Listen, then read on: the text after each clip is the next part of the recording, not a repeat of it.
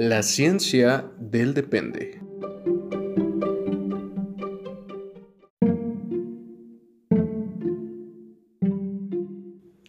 Las opiniones aquí expresadas son entera responsabilidad de quien las emite y no representan el pensamiento institucional de las organizaciones en las que colaboran nuestros conductores.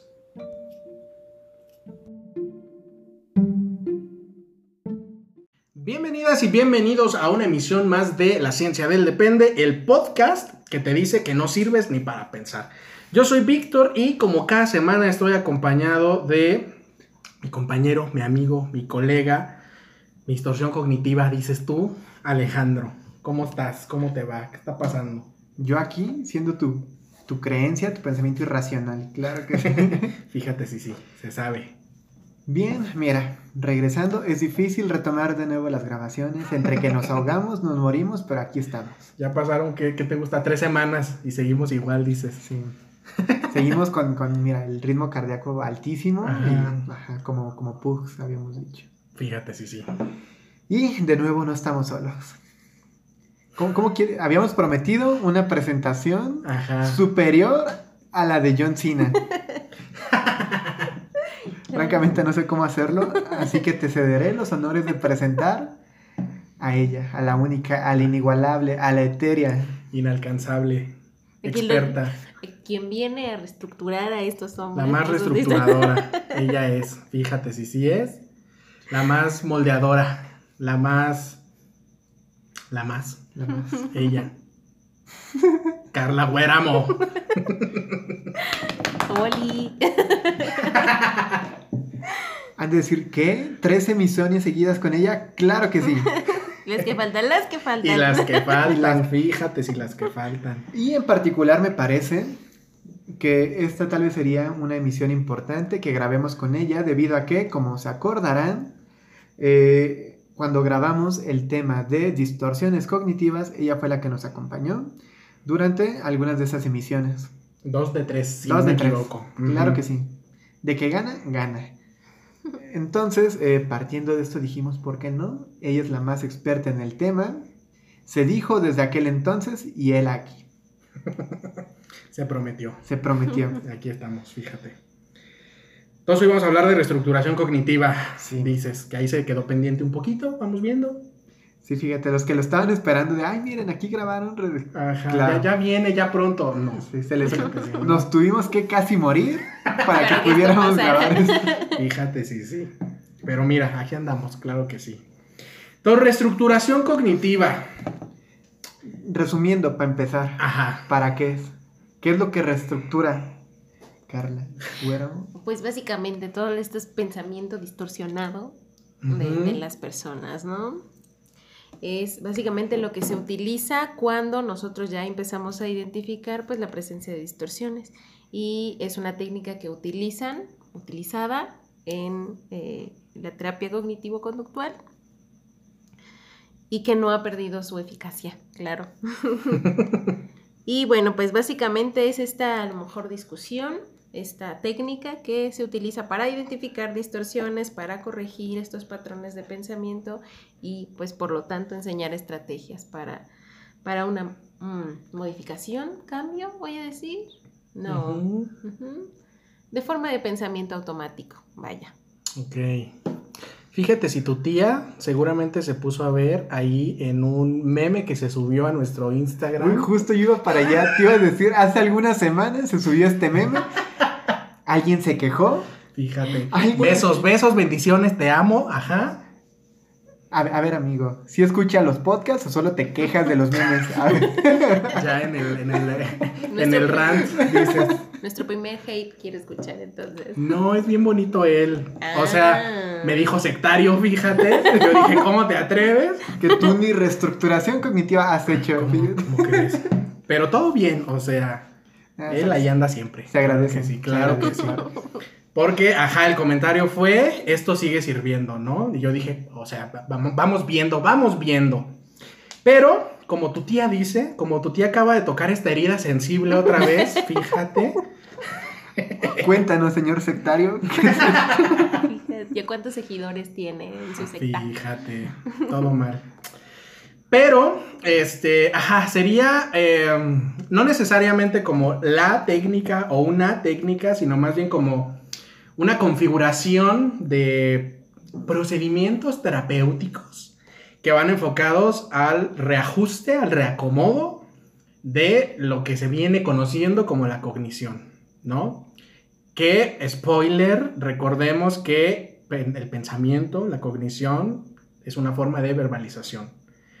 Entonces, nomás como para dejarlo claro de aquí en adelante, ¿no? Que no es como que el pensamiento.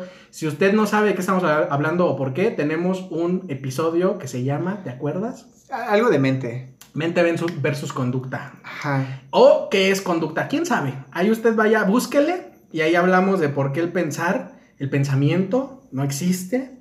Más bien existe la conducta de pensar. La cognición es una forma de respuesta, sigue siendo conducta, entonces no es una, no es una cosa diferente, pues.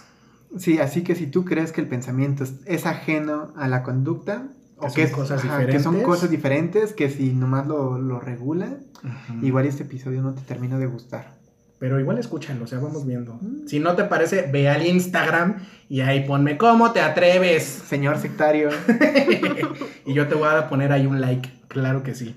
Que por cierto, si no nos siguen en Instagram, fíjate, yo, ya aquí los primeros cinco minutos comercial. La ciencia depende en TikTok, en TikTok, en Instagram, en Twitter, en Facebook, en todos lados. Ahí síganos. El meme, el, video meme, ya no ha habido tantos de Niurka, pero ya pronto, ya, ya regresarán, vamos viendo. O igual y en lo que sale este episodio ya, hubo más, no lo sé.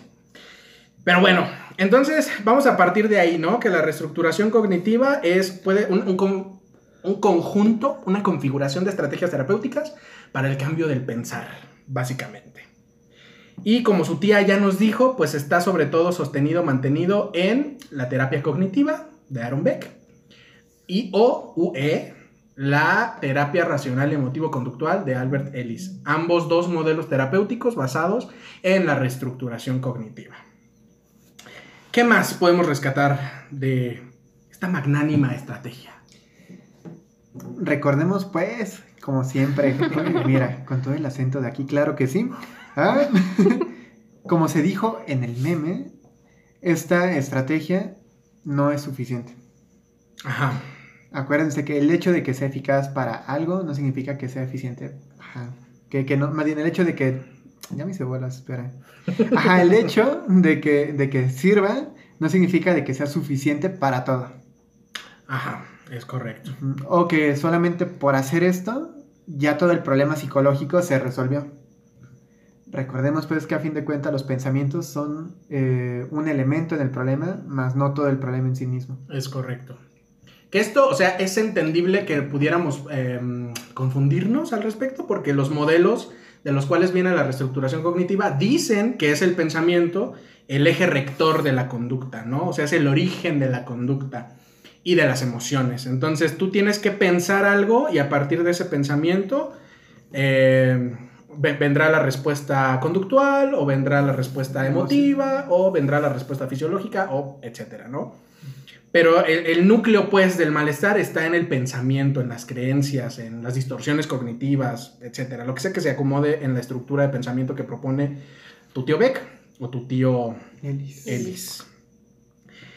Que en ese sentido, pues bueno, e, entenderemos que mm, se sabe ahora que no es así, que la conducta no, que, ajá, que el pensar no es diferente a la conducta, ya se dijo. Entonces, esa línea eh, o esa lógica, pues no aplicaría necesariamente de esa manera, ¿no? Sin embargo, pues bueno, hablaremos de algunas estrategias de reestructuración. ¿Ubican alguna en particular? Quizá la más popular, la más conocida, tal vez, vemos, sea lo del diálogo socrático. ¿Qué es este diálogo socrático? Carla. Pues es básicamente la forma en cómo el terapeuta y el usuario, el consultante, eh, ponen en cuestión estos pensamientos automáticos compuestos por las distorsiones o por las creencias irracionales y que evidentemente se busca la evidencia, la veracidad, eh, la, función de este pensamiento automático como tal y que básicamente es eh, trabajar pues con las verbalizaciones que nos da el consultante en lo que nosotros categorizamos o distorsión cognitiva o creencia irracional, ¿no? Entonces, cuando mi consultante Alejandro me está diciendo algo, yo estoy escuchando y filtrando si esto es una distorsión cognitiva o si es una creencia irracional para posteriormente reestructurarla. A ver, si por ejemplo... Examen Ceneval. eh, A ver, examen, cuéntame. A ver, si yo te dijera... A ver, ¿con cuál? que tengo... am, a ver, ¿con cuál te gustaría que trabajásemos? Mm, A ver. Tú que casi no distorsionas, cuéntanos. Fíjate. que, que si la adivinación, la más usual. Que, que me odias porque no fuiste a mi cumpleaños, porque no me felicitaste ni me mandaste un mensaje de cumpleaños. Voy a empezar a decir, tal vez eh, eh, creo que le caigo mal a Carlita, seguramente me odia, al igual que a varios, porque pues a muchos no invitó a su boda. ¿Qué? ¿Qué? ¿Otra vez? ¿Ahora? Fíjate, yo no veo distorsión aquí, yo estoy viendo una descripción de la realidad. Saludos al psicólogo Gustavo que trabaja en Seins. ¿no? Fíjate. Ok, por ejemplo, aquí en esta verbalización que, que comparte Alejandro, primero lo que tenemos que identificar es cuál distorsión cognitiva es. Si seguimos los lineamientos de, tus tíos, primero tenemos que identificar si esto es una eh, creencia y cuál, irracional, o de qué tipo, y la distorsión cognitiva y de qué tipo. Con lo que dijiste, ¿cuál identifican? Con. Sería la de adivinación. No, la de lectura de pensamiento, Lectura de más bien. pensamiento, ajá. Sí, por mi adivinación del... del- Personalización súper también. Ajá, por ejemplo, ¿no? Y las podemos identificar en el discurso de seguramente le caigo mal porque... bueno, seguramente le caigo mal, número uno. ¿Por qué? Porque no me invitó a su boda. Pon tú. Y entonces, la reestructuración cognitiva, por ejemplo, uno podría decir, ese es un pensamiento negativo, dices tú. Entonces necesitas un pensamiento positivo. Como si fuera así de fácil, ¿no? Exacto. Entonces, ¿qué puede hacer Alejandro? Pues en lugar de que pienses que le caes mal, piensa que le caes bien. Tan sencillo como eso. Ajá. Vamos a invitar a Carlos Muñoz aquí a una... a, que, a que tenga un podcast con nosotros. Ay, me tiene harto también. Pero ajá. Eso no es reestructuración cognitiva, porque solamente estamos cambiando de un tipo de pensamiento a otro que puede que ni siquiera sea cierto, ¿no? Claro que puede que incluso me vaya con una idea que no es y esto incluso resulte pro- contraproducente. Es correcto. O sea, reestructuración cognitiva no es cambiar del pensamiento negativo al pensamiento positivo.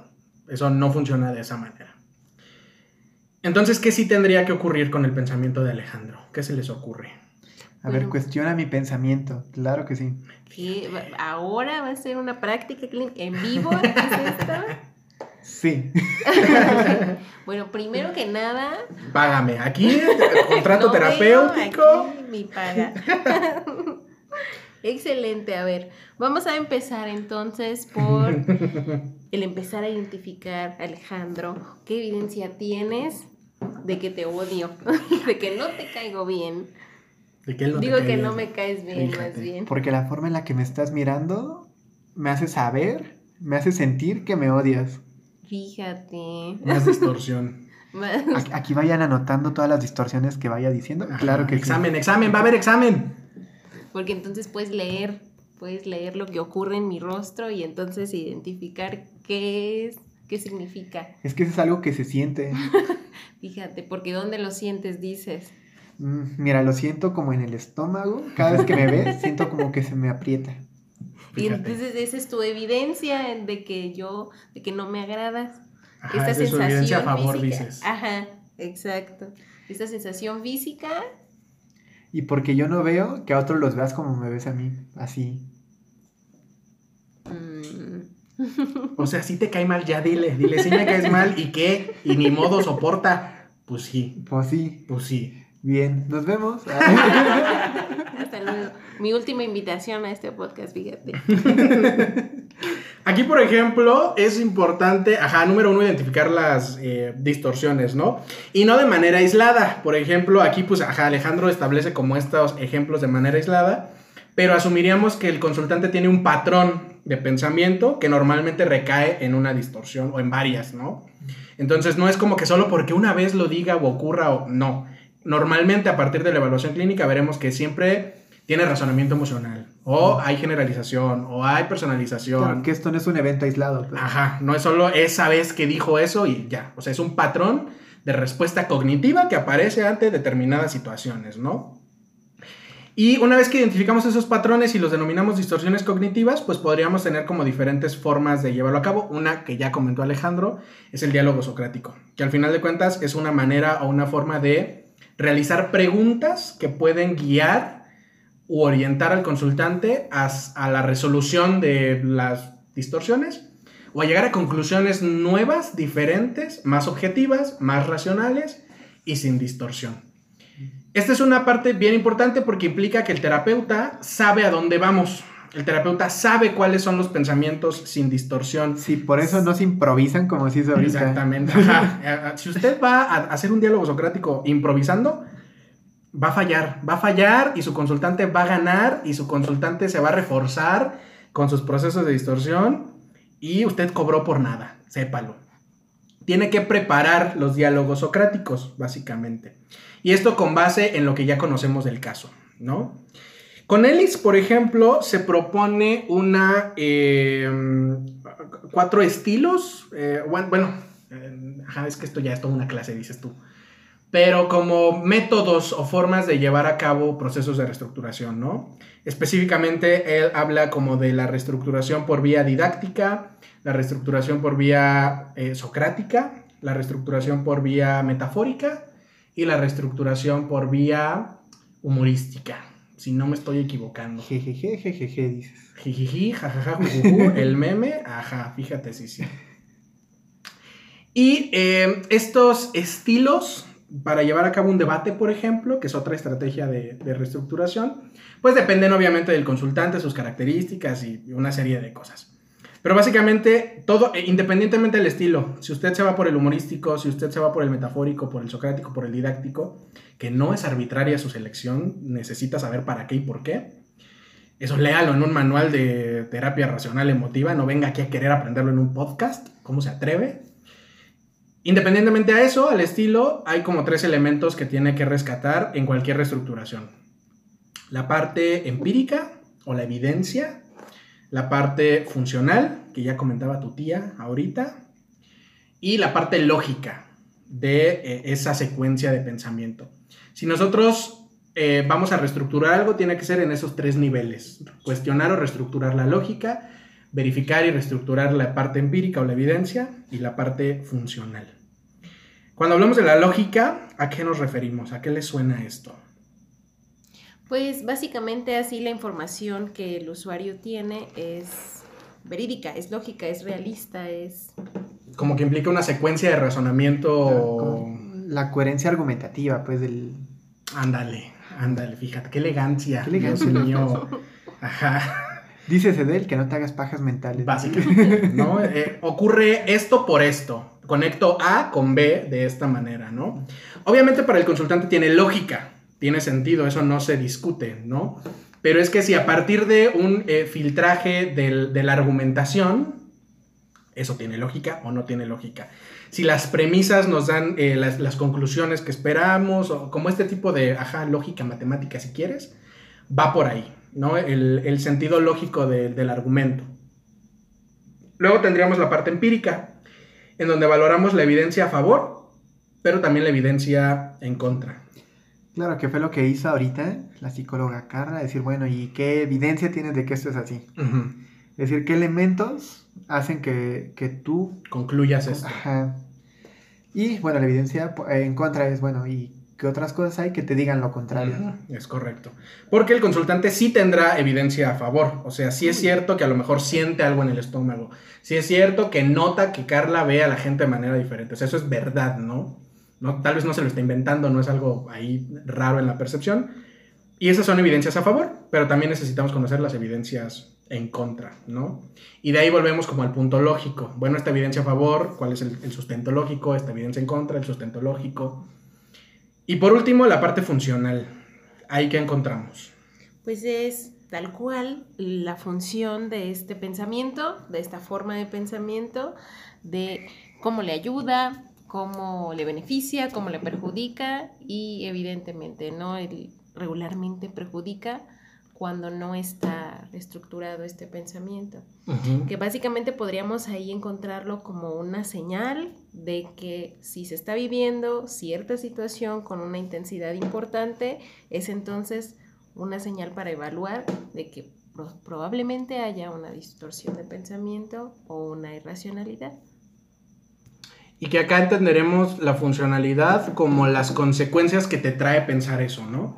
No tanto de si sí te sirve de manera positiva, entre comillas, em, agradable, tal vez, entre comillas, Apetitivo. apetitiva, ajá, sino que cumple con, ajá, pues una función, ¿no? O sea, a lo mejor el que yo piense que eh, le caigo mal a la gente, que nadie me quiere, este, ese tipo de pensamientos, me funciona para eh, mantener, de acuerdo a estos modelos, sintomatología depresiva, ¿no? O me funciona para aislarme de la gente, o me funciona para eh, ser cortante con los demás, o, o sea, la consecuencia que tiene es esa, ¿no? Y que pueden ser disfuncionales, pueden ser desadaptativas, o al contrario, también me puede ayudar a otras cosas, o puede tener otras eh, con- consecuencias más como ventajas, por así decirlo. Todo esto nos lleva a, asumir y entender que el proceso de reestructuración implica que lo que cambia no es ni el sentido positivo ni negativo del pensamiento, sino la forma en la que se expresa o la forma en la que se verbaliza, por así decirlo. Entonces no es cambiar de el negativo al positivo, porque para empezar, ¿qué es negativo y qué es positivo? Dices tú, ¿qué es bueno y qué es malo? Vemos. Sino más bien, puedes seguir pensando lo mismo, puedes, tener, eh, puedes seguir teniendo la misma idea, pero dímela sin eh, estos absolutos, sin personalizar, sin la generalización, sin el debeísmo, sin... Las que ya revisamos, que, Ajá, que si no dudas, las váyanse a ver. Exactamente. Usted ya sabe cuáles son. Claro, porque a fin de cuentas, eh, una distorsión no significa que la información sea equivocada. Significa que más bien a priori no tienes el conocimiento para confirmarla. Ujú. O sea, igual y sí le caigo mal. Pero la base de la que, en el ejemplo que hicimos, a lo mejor sí le caigo mal, pero la base de la que estoy partiendo no tiene ningún sustento. Así es. A lo mejor no has corroborado, ¿no? No, no has ido a preguntarle, oye, Carla, ¿no me invitaste a tu boda porque te caigo mal? Y hasta que te diga, sí, no te quería yo ahí. Y fíjate. Yo aquí amarrando navajas. Yo estoy, yo estoy abogando por ti, Gus. Tú que sí estás diciendo. Que mira, qué buena boda, aprovechando. claro que sí. Qué feo que no fueron. Qué feo que no se les invitó, que no, se le- que no fueron requeridos. Por eso Gus no, tampoco te va a invitar a su boda. Claro, Ni tú a la tuya también. claro que ibas a estar en el slam. Cuando nos congreguemos en el señor Lucifer, ahí vas a Fíjate, ve aprovechando, ve ahorrando, vamos viendo. Sí, sí, sí. Entonces, eh, este sentido de eh, ajá, reestructurar el pensamiento para que digas lo mismo, es como, bueno, a lo mejor no le caigo mal, o bueno, no puedo seguir afirmando que le caigo mal porque no lo sé, no tengo la certeza de que le caigo mal. Sin embargo, yo pienso, yo creo que mi relación con ella es distante y por eso no me invitó a su boda. Y de todos modos, ahí yo sigo distorsionando porque sigo anclando información que puede que no sea cierta, ¿no? Entonces yo tendría que ir a preguntarle a Carla y dependiendo de lo que me diga, decidir si le creo o no. Ahí vamos viendo. Todo esto implica que si asumimos el proceso de reestructuración cognitiva, para que tenga un efecto terapéutico real, no sé si real es la palabra, Uy, que te van a comentar en los memes. ¿tú crees? Yo aquí exponiéndome de esta manera. Pon tu real, un efecto terapéutico real. Mm, si se me ocurre otra palabra, ahorita les digo. No podríamos quedarnos solo con el cambio de la forma. No puede cambiar solo la topografía de la respuesta. Es decir, no solo es cambiar de decir una cosa a decir otra. Porque está cambiando la forma, pero no cambia la función. Como cualquier otra respuesta, cualquier otra conducta. Entonces, yo puedo dejar de hacer una cosa y seguir haciendo otra que cumpla la misma función y es como si no hubiera hecho ningún cambio. Entonces, puedo seguir pensando una cosa y pensar otra. Perdón, dejar de, dejar de pensar una cosa y empezar a pensar otra. Pero si la función es la misma, no hice nada, no, no hay cambio, no va a pasar nada. Ahí no hay efecto terapéutico. Tiene que cambiar la función, no la forma. que bueno, para más información, más adelante, análisis funcional, vamos viendo. Nomás los estamos calentando poquito. ya todos hartos. Fíjate. Y con esto implica entender la reestructuración cognitiva como moldeamiento verbal. Cuéntanos un poquito, Carla. Pues es básicamente que el terapeuta, el quehacer terapéutico es que a partir de ciertas estrategias que eh, se esté creando de dentro de esta estructura, dentro de, este, de esta técnica, es el general en el paciente mm, opciones, a lo mejor opciones en, en, cómo responder a ciertas experiencias, a lo mejor que tiene que ver con, a ver si ya identificaste cierta distorsión, entonces se manejan estos cuestionamientos o se crea disonancia, no disonancia, a partir de la ajá, una disonancia para que el usuario aprenda a cuestionar este pensamiento disfuncional, desadaptativo, voy a decir, por uno un poco más funcional, a lo mejor podría decirse. Entonces es el generar en el usuario opciones para explicarse un problema. Ok. Y que esto que dice Carla es como si lo viéramos desde lo que dicen los modelos, ¿no? La explicación cognitiva, básicamente esta idea de eh, generar disonancia cognitiva para que pueda existir pautas de flexibilidad en el pensamiento y que entonces por medio de una operación cognitiva se genere un cambio. Ese cambio tendrá impacto a nivel conductual y a nivel emocional y a nivel fisiológico, por ejemplo. ¿no? Esa sería como la lógica eh, en general. Sin embargo, el, el, problema que podríamos encontrar ahí, pues es esto que se deja de lado la parte funcional del comportamiento de pensar, ya no el contenido. Sí, con el contenido puedes hacer todo eso si quieres, pero ¿qué va a pasar con la parte eh, funcional, no? Normalmente el moldeamiento lo vamos a entender, el moldeamiento en general, el moldeamiento de una conducta, es como ir, eh, como su nombre lo dice, moldeando, esculpiendo, esculpiendo, dices tú, una respuesta deseada, ¿no? Entonces es como, bueno, tal vez en la persona esta respuesta deseada no está en su repertorio conductual. Entonces, por ciertas respuestas que va teniendo, yo lo voy aproximando por medio de reforzamiento para que cada vez se acerque más a esa respuesta deseada. En su forma y en su función. Y eso pues genera un aprendizaje y serie de cosas. El moldeamiento verbal es exactamente lo mismo, pero con la conducta verbal con las respuestas de orden verbal, manifiestas o encubiertas. Entonces, cada que el paciente verbaliza algo, yo puedo generar contingencias de reforzamiento, o generar contingencias de castigo, o generar contingencias, o no generar contingencias, y entonces someterlo a extinción, por ejemplo. Y entonces a lo mejor lo que me estás diciendo, puedo interpretarlo, puedo entenderlo como distorsión cognitiva y puedo someter eso a un proceso de castigo o de extinción. Pero si otra cosa que me estás diciendo resulta más adaptativa, resulta más funcional, más racional, más objetiva, menos distorsionada, entonces puedo someterla a reforzamiento. De esa forma, entonces, orientarla, empezar a esculpir esta nueva forma de pensamiento. Es correcto. Y esto se va a dar, si usted hace un análisis funcional del diálogo socrático, eso es lo que va a pasar. El terapeuta, lo sepa o no, va a estar, va a estar moldeando, eh, ah, voy a decir, eh, va a estar derivando funciones apetitivas hacia el comportamiento deseable y derivando funciones aversivas hacia el comportamiento poco deseable.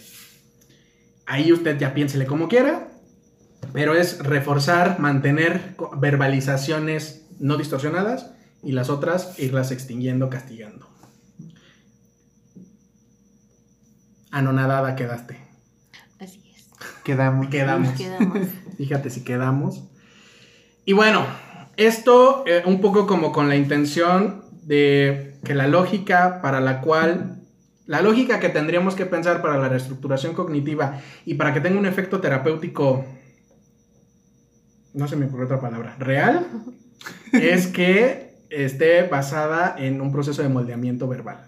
Fíjate, real. Punto, ni modo. ¿Quieres que te funden, dices? no, yo los amo a todos, claro que sí. Ahí vamos viendo.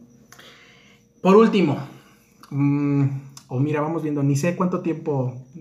Por último, dices tú. Este. Que sí vamos bien. Contraindicaciones. Uy. ¿Cuándo no? Uy. ¿Por qué no? Cuando sí, porque sí. Pero, ¿Cuándo- sobre cuándo tal vez? cuando tal vez. Bueno, se me, se me ocurren dos situaciones en las que, en las que no. A Vemos ver. las que sí. En las que no, una de las herramientas que se utiliza, no una herramienta, una estrategia en las que se utiliza esta técnica es el diario, Registro de el registro de pensamientos. pensamientos. Ajá. Diario de Ana Frank. ¿ibas a decir? ¿Y yo qué? ¿Biblioterapia? Diario de una princesa con Annie Hathaway. ¿Diario de una pasión, dices? No, no, no. Es el registro de pensamientos que se realiza diario. Ah. Es que lo estaba diciendo al revés. Ajá, Exacto. fíjate. Y bueno, dentro de esa estructura es exactamente ir, ir identi- identificando estos pensamientos automáticos de forma diaria, la forma en cómo se presentan, eh, a lo mejor la intensidad de la emoción que se presenta. Y bueno, esto podría ser contraindicado para pacientes con ansiedad. Ajá. Ok. Porque regularmente cuando un usuario con ansiedad se la pasa rumiando. Ajá. Este constantemente le da un peso significativo a cierto pensamiento. Entonces, esta, esta técnica, esta pequeña estrategia podría este, aumentar a lo mejor el nivel de rumiación.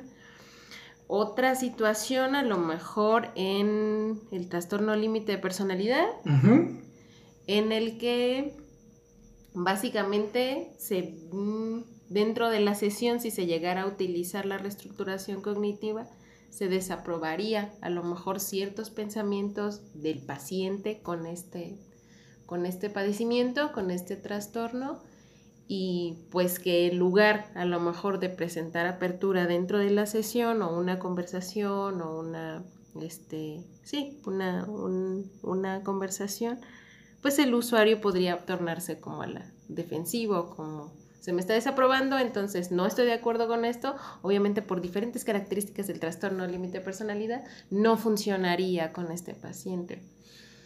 Una tercera situación pudiese ser con el, el usuario consumidor de sustancias, que también pudiera, ya, ya de por sí, con las características de un usuario, también pudiera a lo mejor implicar el, el- la poca disposición dentro de sesión por estar a lo mejor representando en la sesión un ambiente de desaprobación, de, desval- de, de poca validación, desvalidación. Entonces pudieran ser situaciones, tres situaciones en las que no, no, no se sugiere que se realice este tipo de técnicas. Hay algunas otras estrategias más funcionales para ello. Que con esto, por ejemplo, eh, ajá, particularmente estas tres poblaciones, pues podríamos como tener cuidado, ¿no? Porque como bien comenta Carla en el primer caso de la ansiedad, para que tu estrategia de reestructuración cognitiva funcione, necesitas que tu consultante tenga eso que la gente llama metacognición, que quiere decir que pueda poner atención a su propio comportamiento de pensar, para la cual las personas con ansiedad son expertos. Entonces, eh, de hecho ese es el problema. Tienen un exceso conductual ahí. De ahí de metacognición, tú. Entonces, si todavía los ponemos a que pongan más control en el pensamiento, pues va a haber más ansiedad, ¿no? Es como echarle más fuego a, a la leña, dice tu tío, fíjate. Entonces, eso es como importante. En problemas de ansiedad, aguas, porque de hecho el problema de la ansiedad está en intentar atender el pensamiento eh, todo el tiempo, ¿no? Controlarlo, obviamente cambiarlo, etc. Entonces ahí podría ser eh, complicado. Y también con estas historias de invalidación, historias de aprendizaje basadas en la invalidación, que normalmente caeremos en trastornos límite o en personas que puedan tener rasgos de, de este trastorno, o de lo que se denomina ese trastorno, eh, pues no se sugiere tanto, ¿no? Porque puede afectar mucho la relación terapéutica. Al final de cuentas, uno de los objetivos centrales de la reestructuración cognitiva es invalidar el pensamiento. Eso que estás pensando mm, no es válido, no es correcto, no es de, lo podrías pensar de una mejor manera.